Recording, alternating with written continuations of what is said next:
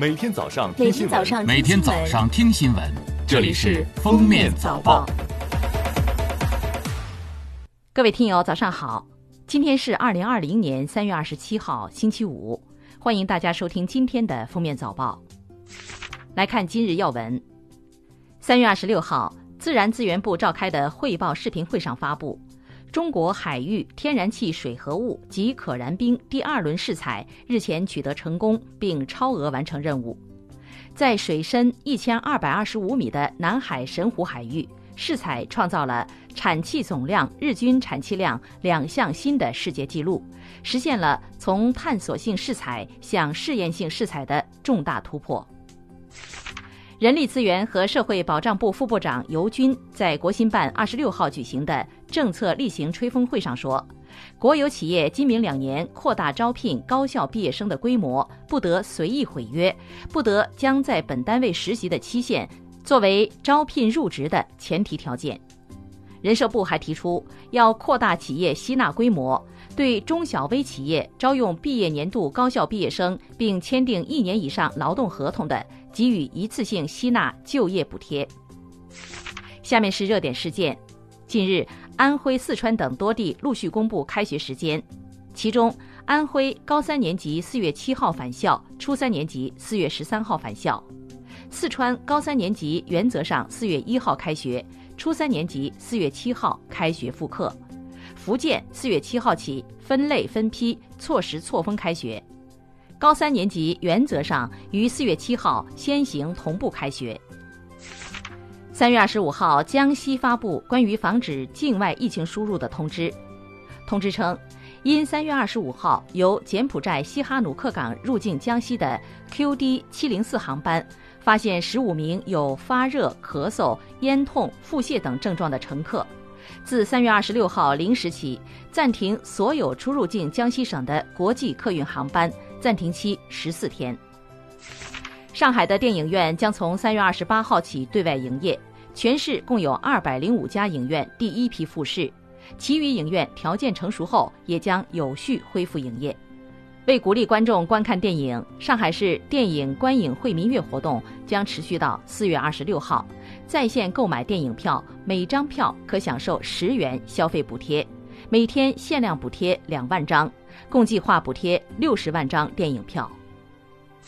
武汉市新冠肺炎疫情防控指挥部通告要求。全市殡仪馆、公墓、骨灰堂暂停开展守灵、告别、祭扫等人员聚集活动，恢复开放时间暂按不早于四月三十号执行。具体开放时间视疫情防控情况确定，并提前一周向社会公布。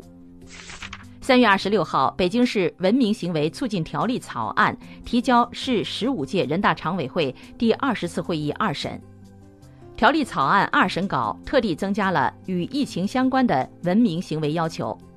其中第十六条增加了在公共场所咳嗽、打喷嚏时遮掩口鼻，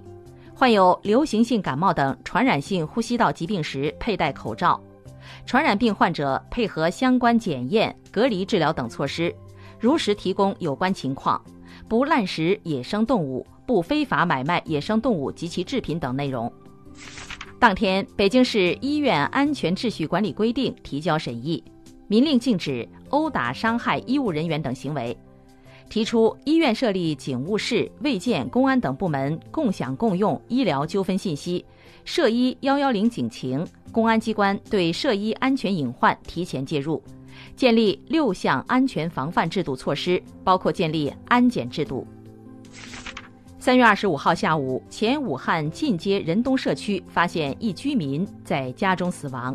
死者男，六十四岁。经公安部门现场勘查，排除刑事案件可能。现场医生初步推断其死于脑梗塞。自疫情发生以来，此地住户中无新冠肺炎确诊和疑似病例。当天，卫生防疫部门已对死者住所和所在楼栋进行了全面消杀。街道纪工委开展调查，如发现有干部履职不力，将严肃追责问责，绝不姑息。下面来听国际新闻。世卫组织报告统计数据显示，截至欧洲中部时间三月二十五号十时，北京时间三月二十五号十七时，全球确诊新冠肺炎四十一万四千一百七十九例，这距离三月十八号世卫组织报告全球新冠肺炎确诊病例累计超二十万例，仅过去一周；距离三月十一号世卫组织宣布新冠肺炎疫情已具有全球大流行特征，仅过去两周。联合国秘书长古特雷斯二十五号通过视频会议发起新冠肺炎全球响应计划，以帮助最脆弱国家抗击疫情。该计划所需资金总额为二十亿美元，将为脆弱国家提供必需的诊疗设备和物资，在难民营和无家可归者居住点安装洗手设备，发起病毒防治宣传，为人道救援人员和救援物资提供空中走廊。联合国将从中央应急基金中拨款六千万美元，作为该计划的启动资金。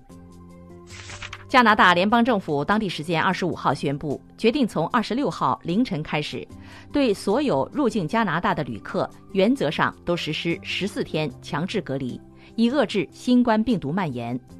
这是新冠肺炎疫情发生以来，加拿大政府首次动用 SARS 疫情后修订过的隔离法，采取强制隔离措施。